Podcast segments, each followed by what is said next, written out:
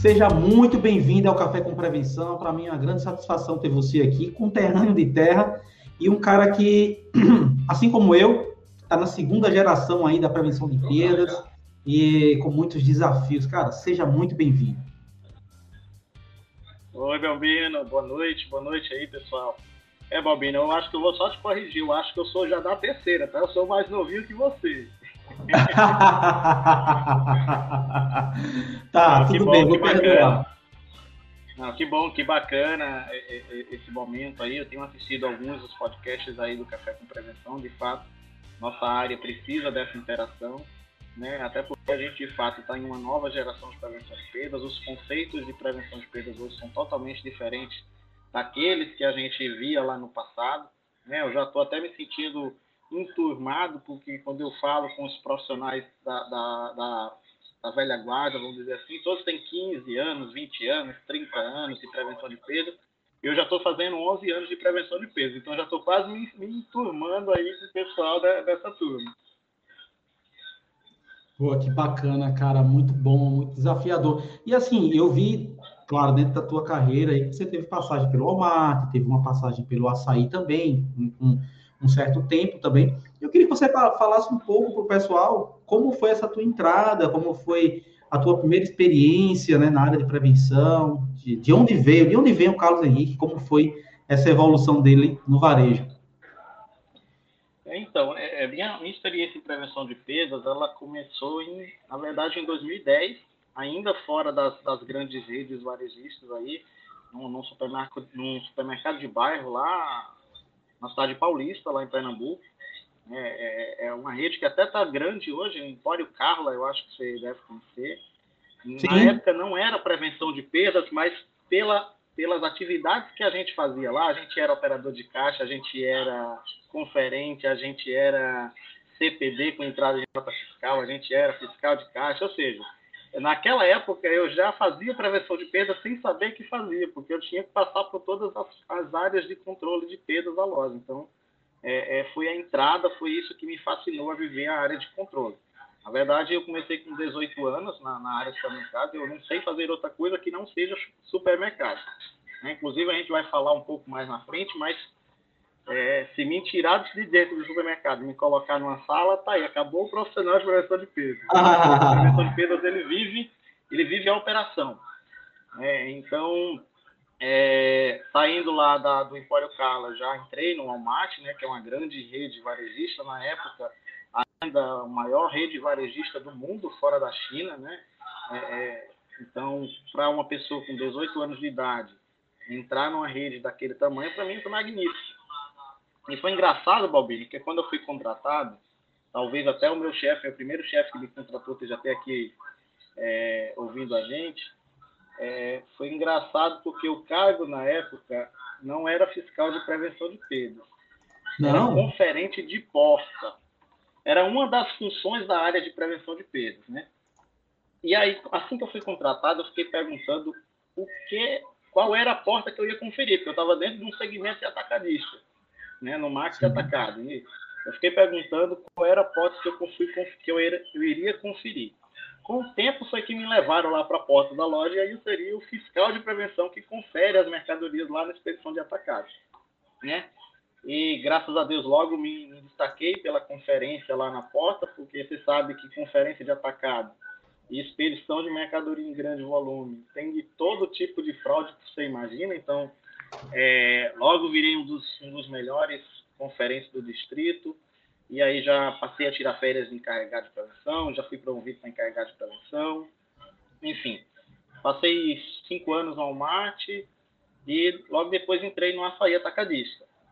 Né? Também com a história de, de, de prevenção de loja, operação de loja, como chefe de prevenção. Depois virei coordenador de uma região com 15 lojas, está indo agora para 19 é, e dentro dessa história no açaí, talvez tenha sido uma das que mais me marcou.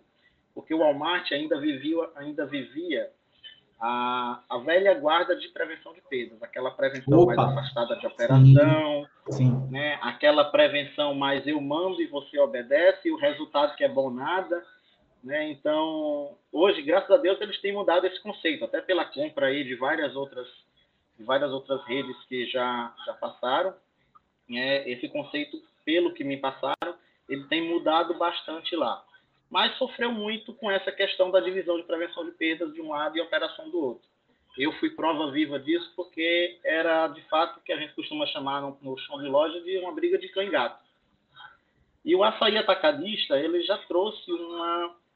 Ele tinha um pouco também dessa questão da divisão, mas ele já trouxe uma, uma interação maior, né? e era uma vontade minha também, porque a prevenção longe da operação, o resultado, que é o principal, ele não acontece, e foi uma área onde eu pude me especializar muito em prevenção de perda, sobretudo na questão de gestão de pessoas. Ora, cuidar de uma região com 15 megas lojas do açaí atacadista, uma venda de atacarejo, você sabe que não é uma venda pequena, um volume absurdo de mercadoria, em quatro estados que têm particularidades totalmente diferentes. Então, isso trouxe uma bagagem para mim muito grande e, e, e contribuiu bastante né, para que eu esteja no, na posição que eu estou hoje.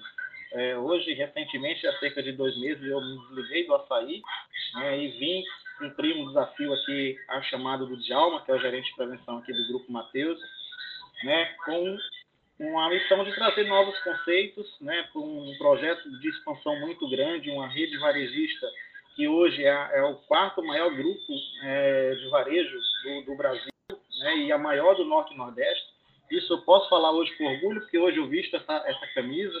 Né, é, então, assim, é, é bacana a gente ver esse crescimento e ver o crescimento da área como um todo, porque hoje a gente vê muitas pessoas jovens também na área de prevenção de perdas que no passado a gente não via. No passado a gente via mais vigilantes, mais agentes de patrimônio, mas a gente não via tantos jovens é, querendo fazer prevenção de perdas e querendo seguir carreira na prevenção de perdas.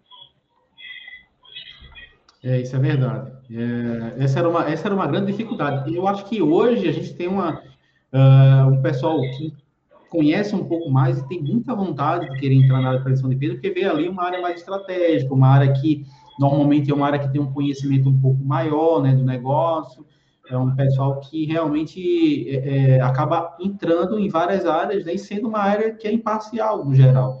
Mas, assim, antes ninguém queria, porque todo mundo pensava em prevenção logo, como você falou, é o cara que está é, pregando fraude, é o cara que está pegando furtante, muitas vezes a gente tinha essa, essa visão, né?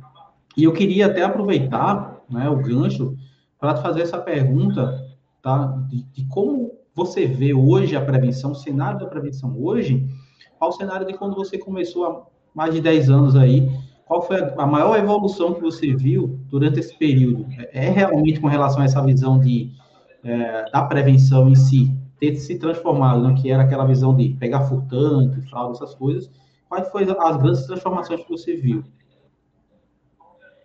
Olha, Bobina, a, a, prevenção hoje ela tem se tornado talvez uma das áreas de maior importância estratégica da empresa, né? Então, primeiro porque é quase a terceira linha ali, né? Venda, margem, é, perdas, né? Então, para poder vir lucro. Então, por, por si só, isso já justifica a importância da área de prevenção de perdas.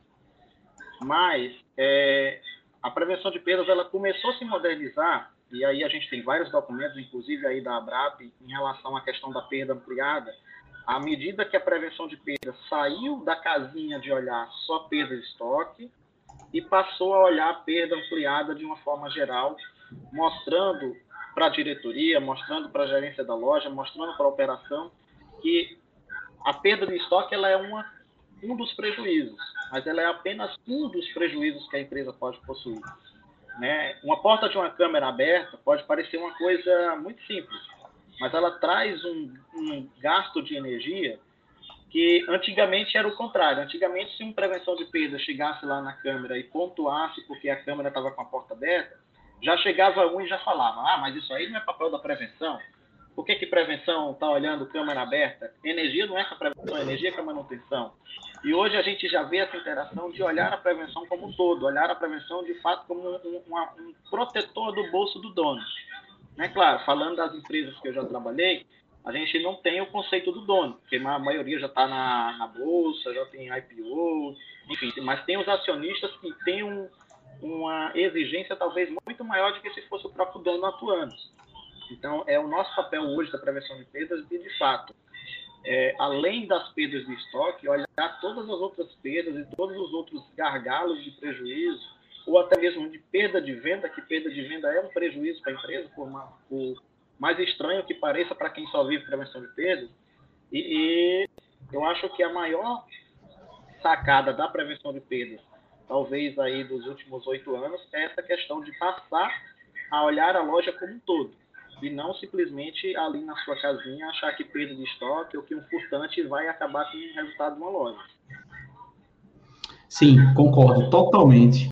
E aí a gente entra em outro ponto, né? até aproveitando aqui o pessoal está tendo muita interação, gente, muito obrigado.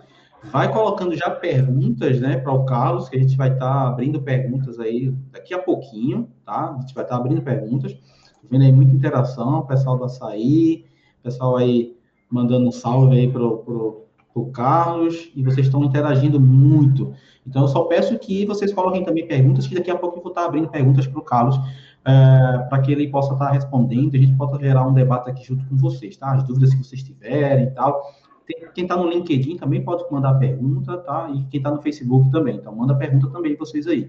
É, e eu queria entrar num ponto que é justamente, acho que uma das maiores dificuldades. Eu digo isso pela, pelo tempo aí que a gente vem fazendo um trabalho aqui no YouTube e tal, produzindo alguma coisa, né? E até quando a gente conversa, né, na, na nossas reuniões da ABRAP, quem ainda não está associado na ABRAP, né, que é a Associação Brasileira de Prevenção de Perda, se associa. Então, a gente, faz, a gente era acostumado a fazer as reuniões lá em Recife, quando o, o Carlos é, a gente podia fazer reuniões, né? Então a gente se debatia muito sobre a questão da dificuldade de conseguir encontrar pessoas, né, de conseguir contratar pessoas e muitas vezes também de formar as pessoas dentro da empresa, né? Então a questão da gestão das, de pessoas é muito difícil, né? E eu sei que você, Carlos, tem um trabalho muito focado com relação à gestão de pessoas, a treinamentos, a desenvolvimento da equipe, tá? E, e assim, não é, eu não estou falando isso aqui só de ver você como profissional, mas também é, conversar e ter alunos, inclusive, que trabalham com, trabalharam com você, né? E, em outros times, em outras empresas, e que falam muito bem da sua forma de gerir o negócio, tá? Da sua forma de gerir a equipe. Então, eu queria que você falasse um pouco quais são as premissas, né, para ter uma boa gestão de pessoas e como você direciona melhor essa parte de qualificação da equipe, de melhoria da equipe.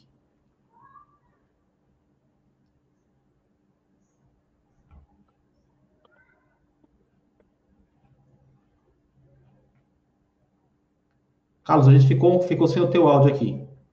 Isso. Foi, melhorou agora? Agora, agora foi, agora voltou. Pode, pode voltar, responda a pergunta de novo agora. Tá, então, é, no passado, é, isso bem lá atrás, a prevenção de perdas, ela pecava bastante por achar que a prevenção das perdas ou dos prejuízos quaisquer da empresa iriam vir somente por conta dos processos. E esquecia que quem executa um processo, por mais lindo que ele seja numa folha de papel escrita, são as pessoas. Né? Então, a partir do momento que os profissionais de prevenção de perdas passaram a visualizar que a, o processo será bem executado a partir do momento que o meu profissional de prevenção de perdas que está lá na ponta, ele foi bem capacitado e além de, de ser bem capacitado, ele foi bem acompanhado, ele foi bem direcionado do início ao fim da atividade, e, a, e às vezes até além da sua atividade, porque, por exemplo, a gente fala de um cenário de pandemia agora, onde um melhor dos melhores dos profissionais, ele sentiu um baque, seja por uma perda de familiar, seja por uma é, seja por uma um conflito que nós tivemos dentro do supermercado o tempo inteiro aí nesse nesses lockdowns da vida, então uma hora abre, outra hora fecha seja pelo medo da, do vírus e da propagação que se, que, se, que se foi feita em cima da doença, por mais importância que tenha, mas em algum momento houve exageros, né? É, e a, a, liderança ela também precisa ter esse acompanhamento de empatia com, com o time da ponta. Isso vai desde o mais alto executivo da empresa até o, o, o profissional fiscal que está lá na ponta. Então, se eu pudesse deixar alguma dica aqui para para quem está assistindo em relação à questão da gestão das pessoas, o primeiro ponto é, é, é seja fonte de inspiração para sua equipe. É, eu costumava muito dizer, principalmente para os meus líderes de prevenção de perdas, que nunca cobre um processo se você não é exemplo de execução dele. Então é muito fácil você apontar dedo, você dizer que tem que ser feito, você cobrar uma política da empresa, você definir código de ética, quando você mesmo não cumpre aquele processo, né? quando você mesmo não é exemplo. Segundo, promova a cooperação. Prevenção de perdas, ela é uma área que hoje ela, a gente chama muito isso, acho que desde sempre a gente chama que é uma área política. A gente não executa o processo, a gente não bate caixa, a gente não puxa pallet. Nosso trabalho é um trabalho de, de convencimento da operação. Se a operação ela não vê cooperação nessa, nessa cobrança, simplesmente vai ser feito quando você estiver cobrando e quando você não estiver cobrando não vai ser feito, porque o pessoal não tem espírito de cooperação. Terceiro passo, defina objetivos claros daquilo que o colaborador precisa fazer. É, essa semana eu estava aqui rodando loja com outro coordenador de prevenção que tá, vai assumir Bahia Sergipe, e uma das coisas que eu falei para ele foi: pergunta para aquela pessoa ali se ela sabe aquele processo ali que ela está executando, ela sabe o porquê que ela precisa fazer e porquê é, e qual o resultado daquela execução daquele processo, porque senão ela está fazendo de forma robotizada. Então, você precisa dizer qual é o objetivo do, do processo para a equipe. É, eu costumava brincar com o meu time, acho que tem até alguns aí assistindo, que a gente explica tem o que vários, precisa ser feito, né? a gente é, pergunta o que precisa ser feito, mas logo em seguida a gente tem que perguntar se entendeu. Só que é normal na, vida da, na nossa vida de liderança, por exemplo, se eu chego na loja e pergunto para um fiscal que ele entendeu, ele vai me responder de pronto que ele entendeu. Pode ser que ele não tenha entendido nada do que eu falei mas ele, por, por vergonha ou por receio do cargo, não sei, ele vai responder que entendeu. E aí, logo em seguida, pergunta para ele, pede para ele te explicar aquilo que você ensinou para ele. Se ele conseguir, de fato, te ensinar tudo, é, te explicar tudo que você falou para ele, então ele entendeu. Senão, ele só te disse que entendeu, mas não entendeu nada. Né? O quarto ponto, é, é, acredite no potencial dos seus colaboradores. Eu, eu, eu tento frisar muito isso, porque a, a, minha história de vida a minha história de carreira foi muito pautada nisso.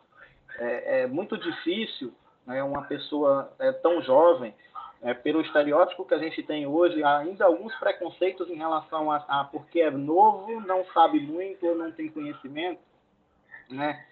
É, então acredite no potencial dos seus colaboradores. Às vezes o cara é muito novo, mas ele tem potencial, né? Se ele não tem Sim. potencial de execução, ele tem, ele tem potencial de aprendizado. Então ele vai aprender a executar aquela tarefa. Agora, se você, quanto liderança, só manda, mas não acompanha e não desenvolve, aí no final vai gerar um turnover e você que era para prevenir perdas está é, produzindo despesa para a empresa por uma falha que foi sua mesmo enquanto liderança.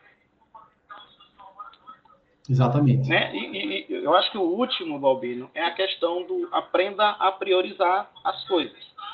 Prevenção de perdas, ela, ela peca muito porque às vezes quer priorizar um processo muito simples e muito básico, que não depende de, muita, de muito gasto de energia, que não depende de muito técnica e muito ensinamento, e os processos que a gente costuma falar, de às vezes está vigiando uma galinha e o elefante está tá passando e ninguém está vendo. Né? E isso serve para todos Exatamente. os processos.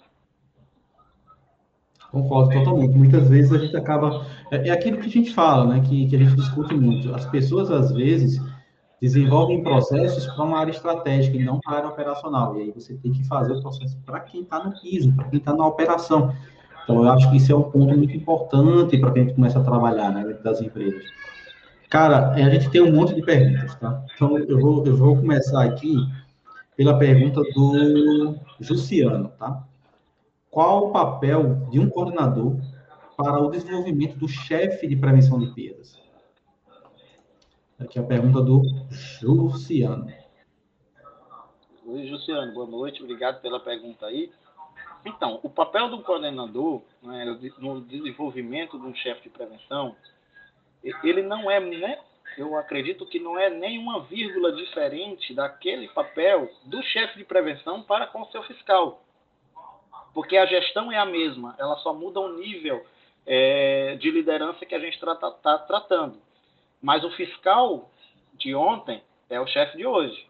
O chefe de hoje é o coordenador de amanhã. E assim sucessivamente. Então, o, o acredito que você deve ser chefe de loja aí, então é, é, o papel do coordenador no desenvolvimento do chefe é o mesmo papel de qualquer liderança no desenvolvimento das pessoas. É explicar, é acompanhar, é, é, é fazer junto, quantas vezes for necessário, até que a pessoa aprenda. Né? É, e outra coisa, dar feedback, e feedback é assertivo, o feedback ele não tem que ser dado é, somente como forma de elogio, porque tem gente que espera só o feedback bom, só o feedback de elogio. E também não pode ser dado só aquele feedback de de pancada. Tem que ser um feedback bem alinhado, um feedback coerente com, com o perfil do colaborador e com o momento do aquele colaborador na empresa, né? Porque vai subir uma escadinha. E, e, se a gente é líder hoje é porque teve alguém que no, no, no passado apostou na gente e que vem acompanhando a distância. Sim, concordo. Outra pergunta aqui do Jonas, Jonas Silva, ele perguntou: e fala qual é o futuro da prevenção. A gente falou aí sobre, a, sobre o avanço da prevenção, né, a, a, mudança que tivemos aí nos últimos anos, nos últimos 10 anos da prevenção, você falou, você abordou muito bem. E me fala aí a tua visão do futuro, foi o que o Jonas pediu. Olha, Jonas, com as recentes situações que nós tivemos aí, boa parte delas aí envolvendo prevenção de perdas ou prevenção de perdas e segurança patrimonial aí nas grandes redes, seja no Carrefour, seja no, no Atacadão, seja no, no Açaí, no Mateus, enfim.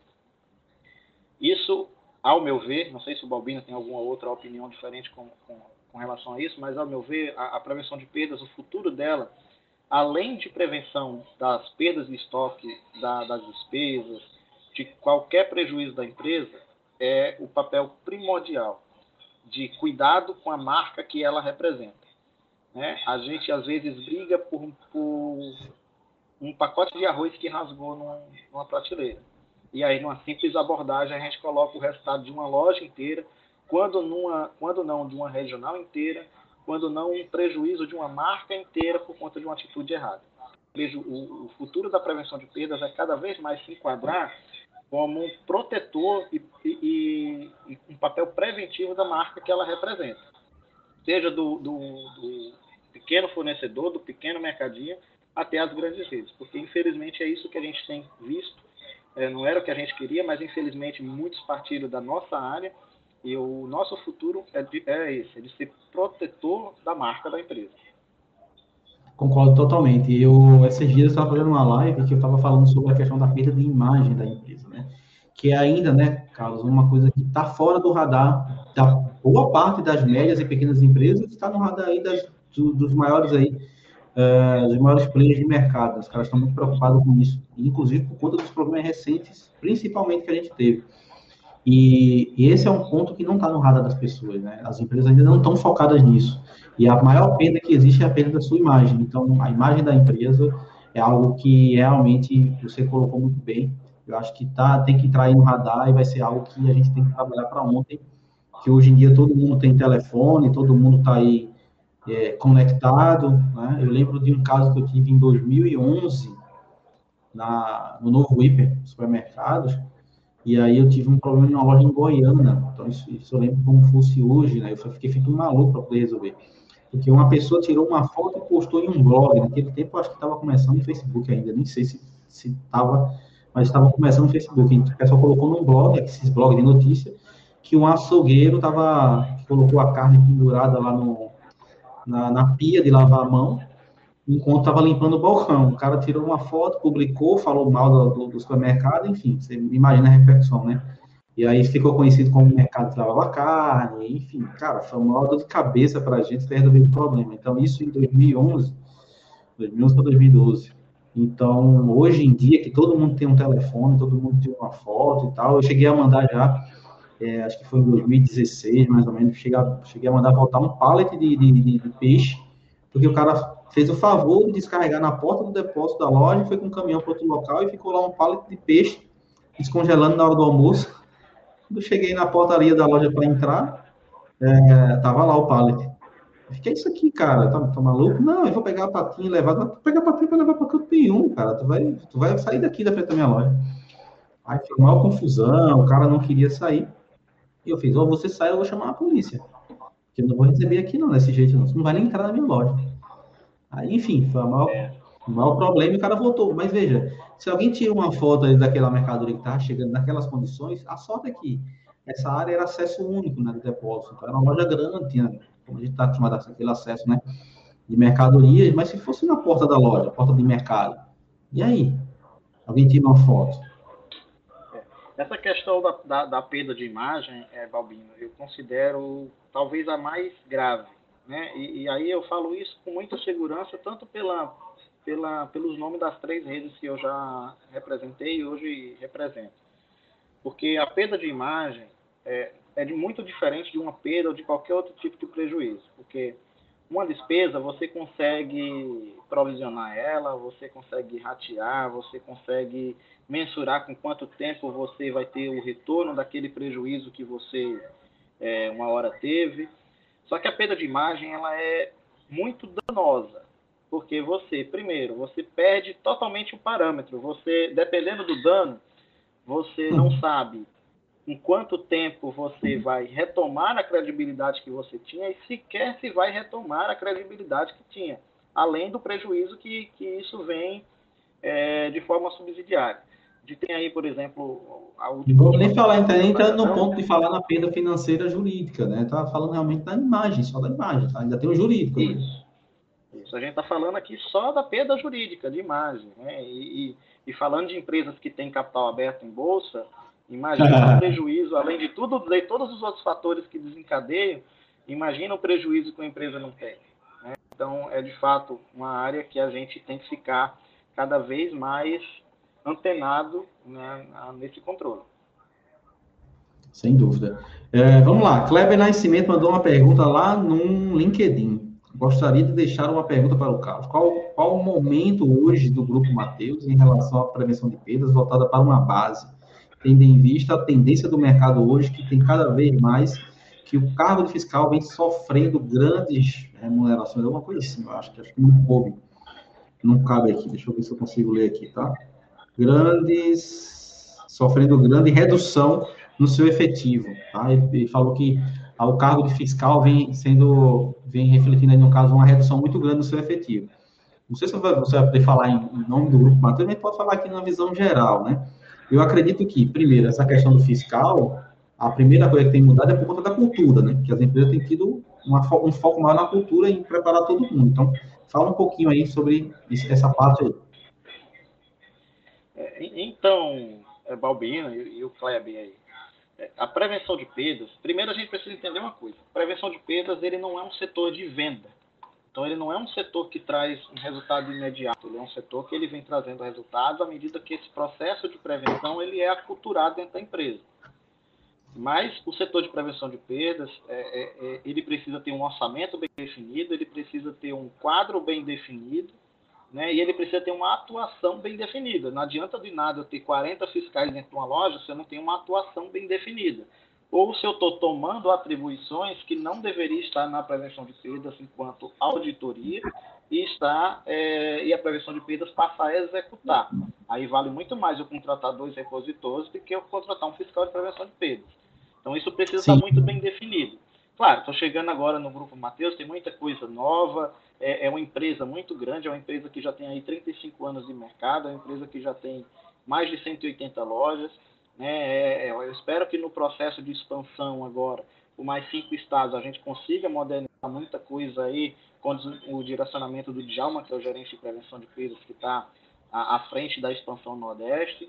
É, mas, é, apenas para ficar assim claro, de forma bem resumida, a prevenção de perdas ela é apenas um departamento da loja.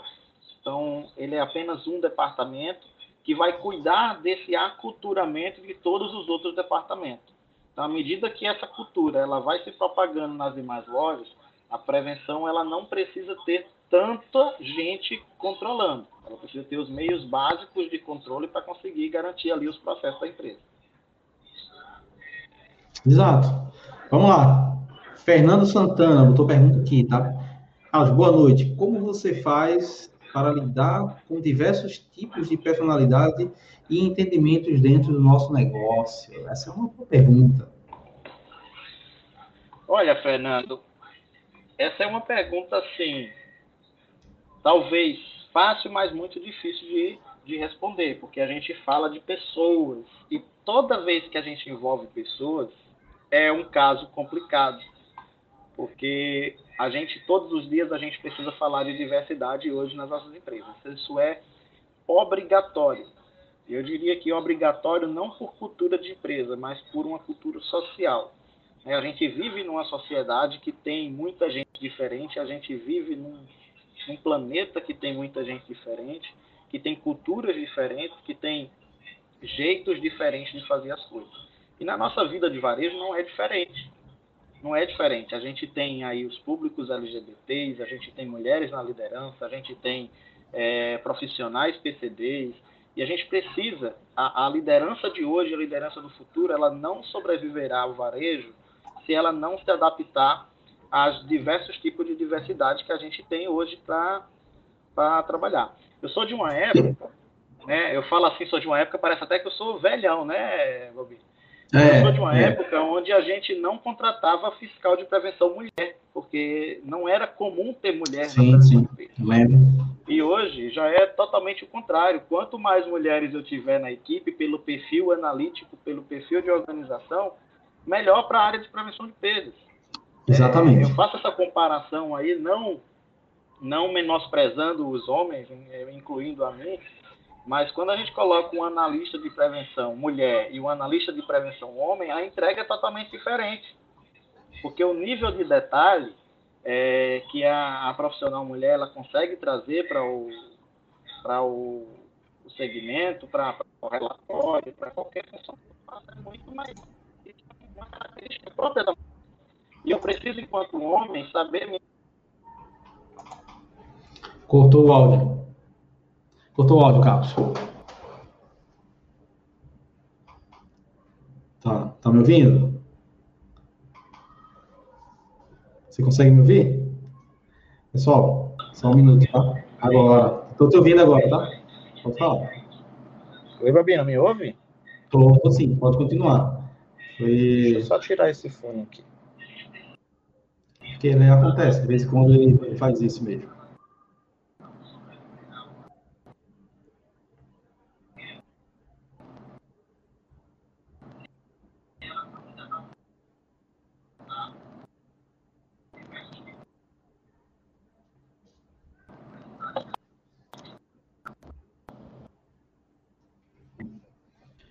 Está no LinkedIn está mandando pouca pergunta, tá? Manda pergunta aí, quem está no LinkedIn. Tá, Carlos? Então, você pode, pode continuar, porque foi bem cirúrgico, tá? Foi, foi, foi bem cirúrgico aí, foi, foi rápido aí. A hora que deu o corte não foi. Tá? Fica tranquilo.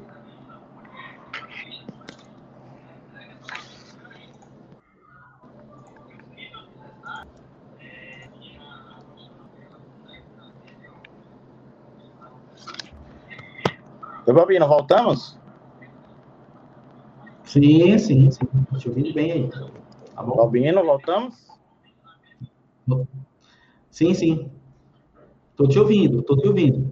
Não sei se você tá me ouvindo, mas eu tô te ouvindo tranquilo. Tá? O pessoal tá te ouvindo também. Eu não te ouço. Ah. Tá. Não te ouço. Alguma, deve ser alguma. Tá. Mas eu tô te ouvindo. Eu acho que o pessoal também está aqui, porque está dando pico aqui, está certinho aqui no, no, meu monitoramento, tá? Então, deve ser alguma, deve ser algum problema aí. Tá no teu fone? Não, vê, vê o teu fone aí. O fone só. Tá. O, vamos lá, gente. Deixa eu, deixa eu colocar aqui algumas perguntas que vocês fizeram enquanto o Carlos está voltando, tá? Vamos lá. Deixa eu voltar aqui. Tá. Vamos Aqui foi a última pergunta.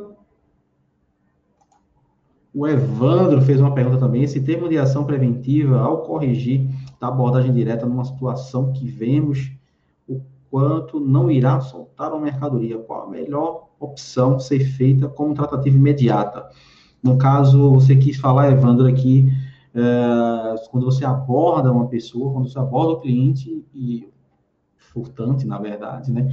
E ele não solta, né? No caso, não, não irá soltar uma mercadoria, né? qual a melhor forma de ser feita essa tratativa. Então, na hora que você faz uma abordagem, e, e essa, esse furtante, ele, de certa forma, ele nem abre a sacola, não abre a bolsa, não, abre, não devolve a mercadoria no qual você tem a certeza que realmente ele furtou, o ideal mesmo é você fazer uma abordagem onde você é, fique com a pessoa, né? Não em cárcere privado, nunca, tá? Fica ligado nisso também. Mas que você detém essa pessoa até chegar da autoridade policial, tá? Você, você pode sim fazer isso até que as autoridades policiais cheguem, tá? E aí essa autoridade policial vai poder é, analisar e identificar o caso para poder é, tomar as medidas necessárias, tá? Mas assim, no momento que ele chega, é importante que, na hora que você fizer uma abordagem como essa, no momento que ele chegar, você precisa sim, na verdade, você precisa ter a certeza de que aquele produto está da bolsa e tal, tá? Para não ter nenhum problema, porque senão você vai ter um processo muito pesado, né? Aquilo que a gente falou. É, acaba que o prejuízo sendo muito maior. Carlos está de volta. Está me ouvindo? Eu não estou te ouvindo agora. Agora quem não está te ouvindo sou eu.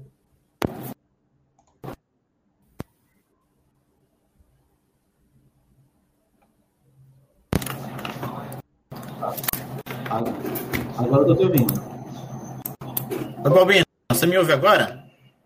Ah, agora eu estou te ouvindo, estou te ouvindo sim. Ah, perfeito. Tá bom? É, vamos lá. Vamos continuar aqui. Eu não lembro qual foi a pergunta que a gente parou, tá? Mas deixa eu voltar um pouquinho. Acho que foi. Você se lembra qual foi a pergunta? Eu não lembro. Eu passei outra pergunta aqui enquanto você estava se conectando. Vamos dar continuidade, porque tem bastante aqui. Não, continuar então. Vamos lá. Uh, boa noite, Carlos e Balbino. Quais as características principais para um gestor evoluir para uma nova etapa de carreira no departamento de prevenção de perdas? Cara, essa pergunta é muito top, cara. Na tua visão, quais são as principais características né, para um gestor crescer dentro da empresa? Ou seja, qual seria o perfil, né? É, que ele precisa melhorar para poder evoluir?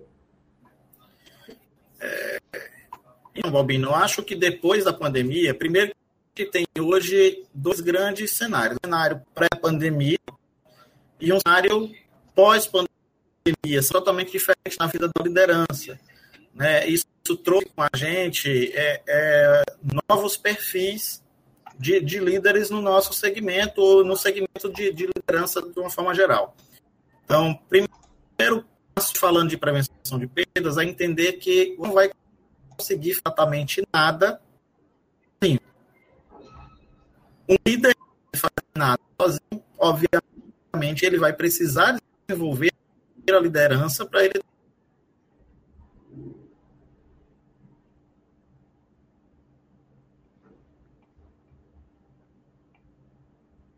Concordo. É, então, deu, tivemos aí os cortes, é porque é o seguinte, tá, pessoal? O, só explicar para vocês aqui o Carlos, ele está no, no hotel, né? Então, ele, a internet não está tão boa, ele estava utilizando aí o telefone, a internet e o telefone, essas coisas acontecem, né? Quem está fazendo coisa ao vivo, e eu passo por isso sempre também, né? Às vezes a internet não ajuda, às vezes ela cai, às vezes ela dá uma travada, e aí ele volta logo depois, pode continuar, Carlos, porque eu sei que a internet... Tá bem, não voltei, tá, tá Voltou sim. agora? Tá. Tá sim. Tá, vamos lá. Então, a segunda característica principal que eu que, que é, o líder precisa ter para desenvolver carreira, porque é o seguinte, a gente às vezes acha que para desenvolver carreira precisa seguir só na linha de carreira, só técnica. Né? O profissional ele é técnica, mas um, um bom, um bom chefe de prevenção se ele for um bom gestor, talvez ele seja um bom é, coordenador, gerente, etc.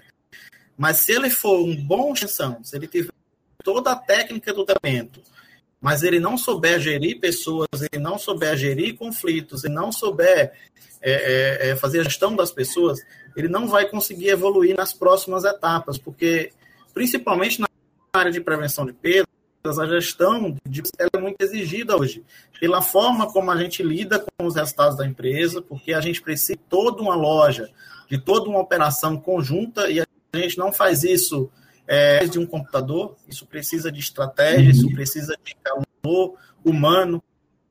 E, e, falando de pandemia, calor humano, na época do digital, vocês viram aí que uma, uma hora cai, outra hora funciona, então isso faz parte do, do, é, do processo né, é, do pós-pandemia.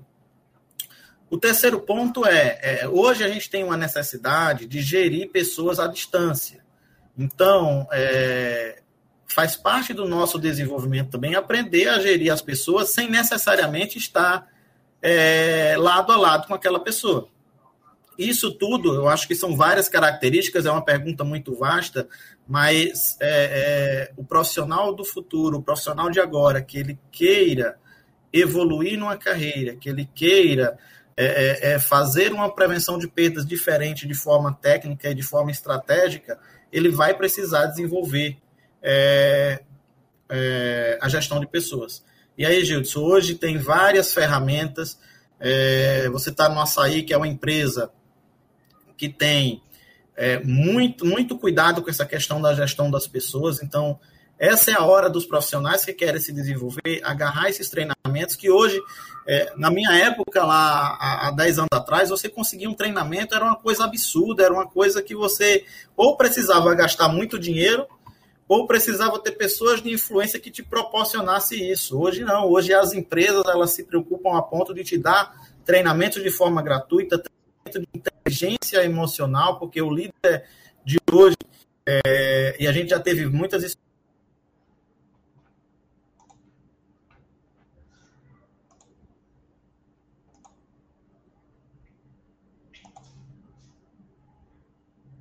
Opa, deu aqui. Tivemos outro probleminha, tá? Ah, com certeza foi a questão da internet. Então, deixa eu aproveitar aqui e responder uma pergunta do colega disparou aqui. É...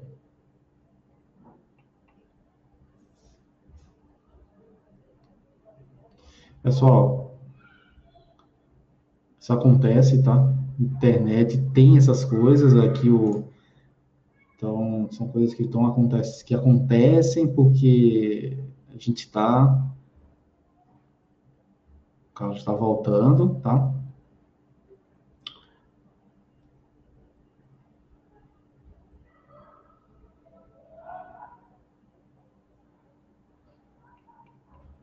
Uau, muita pergunta, tá, pessoal? Tem muita pergunta. Muita. Que bom, né? Que bom que vocês estão participando. E aí o Carlos está tá com problema na internet lá, tá, pessoal? O Carlos está com problema na internet. E vamos lá, vamos dar continuidade aqui, vamos tocar o barco, né? É, qual a sua visão no tocante às novas leis que vem batendo de frente com alguns procedimentos nossos de abordagem, etc. É, então, esse é um problema que a gente já tem, que a gente já vivencia há algum tempo, né? É, então, o problema, na verdade, é a falta, muitas vezes, do treinamento correto das pessoas e, muitas vezes, também da, de ter uma área preventiva, né? de ter um processo mais preventivo. A gente está muito acostumado a fazer abordagens mais reativas é, e, e, na maioria das vezes, sem ter aí a, o que a gente precisa, né? O ou seja, 100% da certeza na hora de fazer a abordagem fentalógica. Existem vários, vários pontos também que a gente tem que melhorar, né? Com relação a uma análise mais estratégica, com relação a abordagem mais preventiva, fazer boas-vindas. O cara entrou na loja e, de certa forma, você está identificando o perfil dele como uma pessoa que talvez esteja com, com, com querendo fazer algo de errado, fazer, querendo fazer furto na tua loja, ou seja, para simplificar o processo. Eu não estou falando aqui que existe um perfil padrão, que isso não existe, né? Mas, às vezes, pelo comportamento, você consegue identificar algo de estranho, e você consegue fazer é, uma abordagem mais preventiva, onde, nesse caso, opa, o Carlos voltou, o Carlos voltou aqui, onde, nesse caso, você vai e tentar oferecer um serviço. Eu gosto de fazer muito isso, tá? O cara vai lá, oferece um cafezinho, vai lá, oferece uma água, vai lá, oferece algum serviço, uma cestinha, enfim.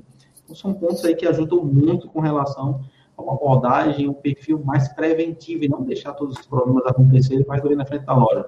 Enfim, a questão é que as leis elas não ajudam, tá? Mas isso aí é uma coisa que foge do nosso, das nossas competências, porque a verdade é que a gente tem que fazer com o que a gente tem. Carlos está de volta. Oi, Bobino, acho que agora você me ouve bem. Troquei o fone agora... aqui, troquei celular, troquei tudo aqui, eu acho que agora funciona. Agora vai, papai. Agora vai. Então vamos para cima. Vamos lá, vamos dar outra pergunta aqui, tá? Vamos lá. Que a gente foi. A gente vai fugindo.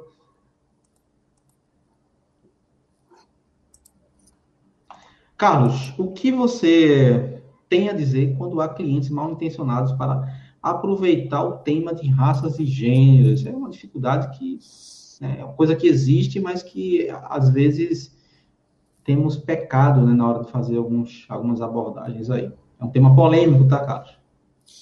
É, acho o Adriano, né? O Adriano Júnior. É, então, Adriano, essa questão do, do, oportunismo, ela vai existir não só na, no, no, tema raça e gênero, tá? Ela vai existir é, em, todo, em toda brecha que a lei dá, né? Infelizmente, a gente está no, no Brasil, mas é uma índole da pessoa. Então, o que é, qual é, eu acho que é a medida mais preventiva que se pode dar na questão de cliente mal intencionado, é, principalmente no tema raça e gênero. Cumprir fielmente todas as determinações que a empresa deu para que sejam cumpridas de forma preventiva. Se nós, enquanto prevenção ou qualquer colaborador que seja da loja, cumprirmos os processos de acordo com aquilo que está escrito, sem se precipitar em nenhum momento, essa má intenção ela vai por água abaixo, porque ela não vai ter é, oportunidade de concluir o que quer que seja. E mesmo que tente, não terá fundamento legal através de imagem ou através das testemunhas, porque não foi aquilo é, que está se dizendo. Não só por estar mal intencionado, só, é, só essa, essa má vontade, é, digamos assim, não justifica que a gente haja de maneira errada e dê esse, esse argumento para que a pessoa cometa, de fato, a, a má intencionalidade. É, concordo totalmente com o que você falou, tá? Isso aí vai existir de toda forma. Então, existem situações que as pessoas já entram e vai tentar identificar qualquer tipo de brecha para se aproveitar, não é só isso não. É, Balbino, deixa eu ver essas aqui.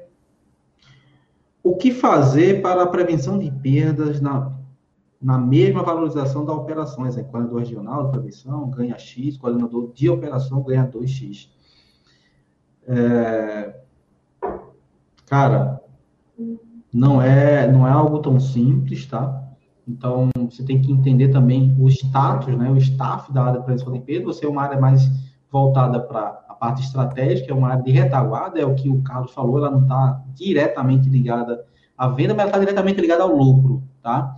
Então, existe, existem vários pontos que precisam ser melhorados para que você tenha um, um, equilíbrio maior com relação a essa parte salarial, mas eu acho que a questão maior é a cultura e o quanto e qual o nível de importância que alta diretoria, gestão, sócios, acionistas dão né, para essa área, tá? Então, a partir do momento que você tem uma área de prevenção de perdas, né, Carlos, que ela está voltada para... Você tem ali uma área mais voltada para a parte de gestão de riscos, onde você tem auditoria interna, onde você tem área de gestão de estoque, área de segurança, aí você, o controle da empresa, você tem outra, você tem outro status, entendeu? Agora, se a gente estiver pensando em simplesmente brigar com a operação para ter o mesmo salário da operação, eu acho que o caminho não pode ser muito isso. Você tem que realmente levar e mostrar por outro caminho o quanto você pode agregar com isso. Carlos pode com, com, com, complementar aí também essa pergunta. Eu acho, eu acho assim, Balbino, que quando a gente fala, viu, Teixeira, de valorização, né, é, é, eu acho que a gente precisa separar. A primeira valorização salarial, né, que é a parte financeira, e, e, e a valorização operacional, porque hoje a prevenção de perdas ela é operação de loja. Ela está dentro da operação de loja. Então, essa valorização, eu sou prova, eu acho que você também, o Albino aí, que essa valorização ela tem cada vez mais crescido no sentido da importância da área. Claro, como eu falei no início, é uma área de back-office, então não é uma área que está de frente na, na, na, venda lá, fazendo a estratégia de venda, e, e, que também tem muita importância, a área de prevenção de perdas, eu concordo com isso, Mas isso é uma briga que a gente, se a gente se aprofundar aqui, é, é, há 11 anos que a gente fala disso, né? Mas, é, de fato, hoje a gente enxerga já uma coerência nessa.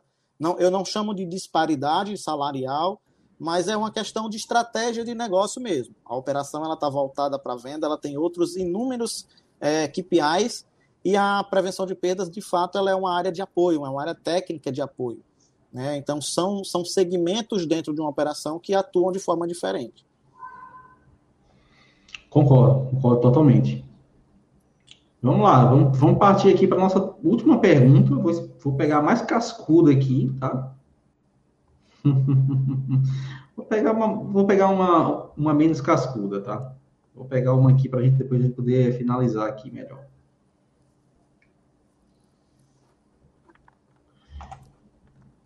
Essa é boa, tá? Essa procurei. Qual a importância da prevenção em geral benefício da empresa? No caso, no âmbito geral, queria que você simplificasse e externasse isso aí para as pessoas, explicasse bem qual é o maior papel aí, o a grande benefício. Quais os benefícios? Não é só um benefício, são muitos os benefícios que a área de prevenção de perdas pode trazer para as empresas.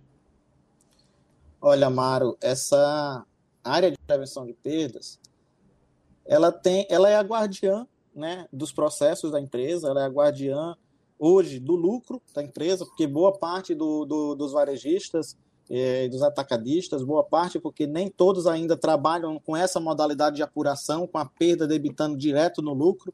Né? É, algumas ainda fazem algumas contas Sim. de provisão no meio ali, que acaba que confunde em alguns momentos onde que de fato a perda está sendo, sendo contabilizada. É, mas o papel principal é servir de canal dentro da loja. Né? A prevenção de perdas ela é um canal dentro da loja. E se a gente olha a prevenção de perdas somente como um departamento que cobra processo, esse processo só vai ser cumprido enquanto tiver uma prevenção lá cobrando. Se a gente tira o fiscal do ADOCA, por exemplo, para tudo, nada mais anda porque não tem mais o fiscal ali. Então, o papel da prevenção de perdas hoje, a importância dela é de ser um canal de multiplicação daquilo que a empresa já colocou como cultura que hoje grande parte das grandes redes que tem a prevenção de perdas como cultura, né, com uma, como uma área bem estruturada, ela tem processos muito bem definidos. Só que quem que, quem que replica esses procedimentos? Quem que explica? Quem que ensina esses procedimentos? Quem que faz essa cultura de fato na ponta funcionar a ponto de trazer o principal indicador da prevenção, que é a redução dos prejuízos para a empresa. Então, a, a importância da prevenção, de uma forma geral, é de ser canal né, de aculturamento da empresa. É, um, é uma, uma área que ela deixa de ser quase que uma área de fiscalização e passa a ser uma área de é, envolvida com capacitação e treinamentos também. Quantas vezes a gente teve que ir lá para a área de venda, Balbino, para ensinar um colaborador é, como que ele tinha que fazer? Porque se a gente não ensinasse, o resultado não vinha. Né? Quantas vezes o fiscal teve que ir lá e dizer o porquê das coisas, ensinar três vezes, quatro vezes, e aí entra a gestão das pessoas também. Porque a importância nossa hoje é de ter, dentro de uma loja, imagina uma operação lá com 300, 400 pessoas, um gerente, um chefe do setor, e ter que estar tá toda hora parando para ensinar um processo que a pessoa já deveria ter aprendido na integração e que não deveria ter esquecido nunca mais. Mas como a gente fala de pessoas, a gente precisa estar tá toda hora reciclando esses processos. Essa res responsabilidade de reciclar os processos, ela é da liderança, mas também é da equipe de prevenção de perdas da loja. Isso mesmo, meu amigo, concordo totalmente. Cara, fantástico aqui o nosso bate-papo, tá? Eu acho que a gente teria que ter mais duas horas de, de, de aula, que isso aqui foi uma aula, né? Você acabou respondendo perguntas, você contou um pouco da sua história, muito mais, assim, muito bacana. Ver um profissional evoluir, crescer né, na área de prevenção de perdas, um cara que veio é, do, do, nível 1 da prevenção, né, e chegar aí um nível estratégico nas empresas, passar por grandes players, e é muito bacana ter você aqui, foi muito bom compartilhar aqui com as pessoas também, tivemos uma boa participação, muitas perguntas ficaram sem responder, e aí a gente é, já fica aqui um convite para a gente fazer outro, outro podcast, outra entrevista aqui, para a gente estar tá respondendo mais perguntas, né, que ficou muita coisa aqui em aberto, mas a porta vai estar sempre aberta para que a gente possa falar. que você precisar aqui também do Café com Prevenção, conta com o um amigo Balbino aqui, que a gente está junto, tá bom? Foi, uma satisfação muito grande você aqui, cara. Balbino, eu que agradeço, né? É, ontem eu estava lendo um, um, folder que tem da, da, da Abraz, né? Que vai ter agora recente, é, que é tempo de cooperação entre competidores. Isso eu achei fantástico, né? É, é porque a gente está uhum. acostumado, dentro dos grandes, dos grandes players, a se ver um como concorrente do outro. Né? E aí a Abraz vem com essa campanha aí de, de é, tempo de, de cooperação entre competidores. E muitas vezes a prevenção de perdas na loja ela faz isso. Ela, ela, a gente compete muitas vezes com a operação, né? E está na hora da gente fazer tempo de cooperação e transformar cada vez mais a prevenção de perdas. Então, agradeço aí o convite. É, tenho certeza que a gente vai se ver muito aí ainda, principalmente nessa sua área aí agora. Então. Sim, sim, é, agora a gente vai se ver é, mais. Fico muito feliz. Né? E fazer parte do Grupo Mateus hoje, nesse projeto de expansão, né, com profissionais que cresceram junto comigo, Djalma. É, inclusive, deixo aqui o convite, é, Balbino, depois eu te mandar o, o, o arroba dele para você falar com ele. É o nosso gerente de prevenção de perdas aqui da, do Mateus, que vai tomar conta junto que com a equipe de expansão do Nordeste. Então, é, fazer parte com pessoas que a gente gosta, com pessoas que a gente já é do nosso convívio, numa área que a gente ama, porque prevenção de perda precisa amar o que faz, Sim. não vai acontecer, Teixeira. Quem faz prevenção de perdas e não ama o que faz, vai acontecer de ir para a operação buscando aquela, aquela paridade é, salarial que a gente tanto fala há tanto tempo. Então, prevenção de perdas precisa viver prevenção e precisa amar a prevenção de perdas. Então, obrigado a todos aí. É, a gente vai ter outro tempo aí de responder essas perguntas e, e, a gente se encontra por aí nesse meio do varejo. Sem dúvida nenhuma, amigo. Foi uma satisfação. Vou chamar assim o Djalma. As pessoas que estão assistindo aqui essa entrevista, é, saibam que também tem o um podcast, a gente também coloca o podcast lá no, no, no iTunes e também no Spotify, hoje todo mundo usa o Spotify, né? Esse é o episódio número 48, se eu não estou enganado. É, 48.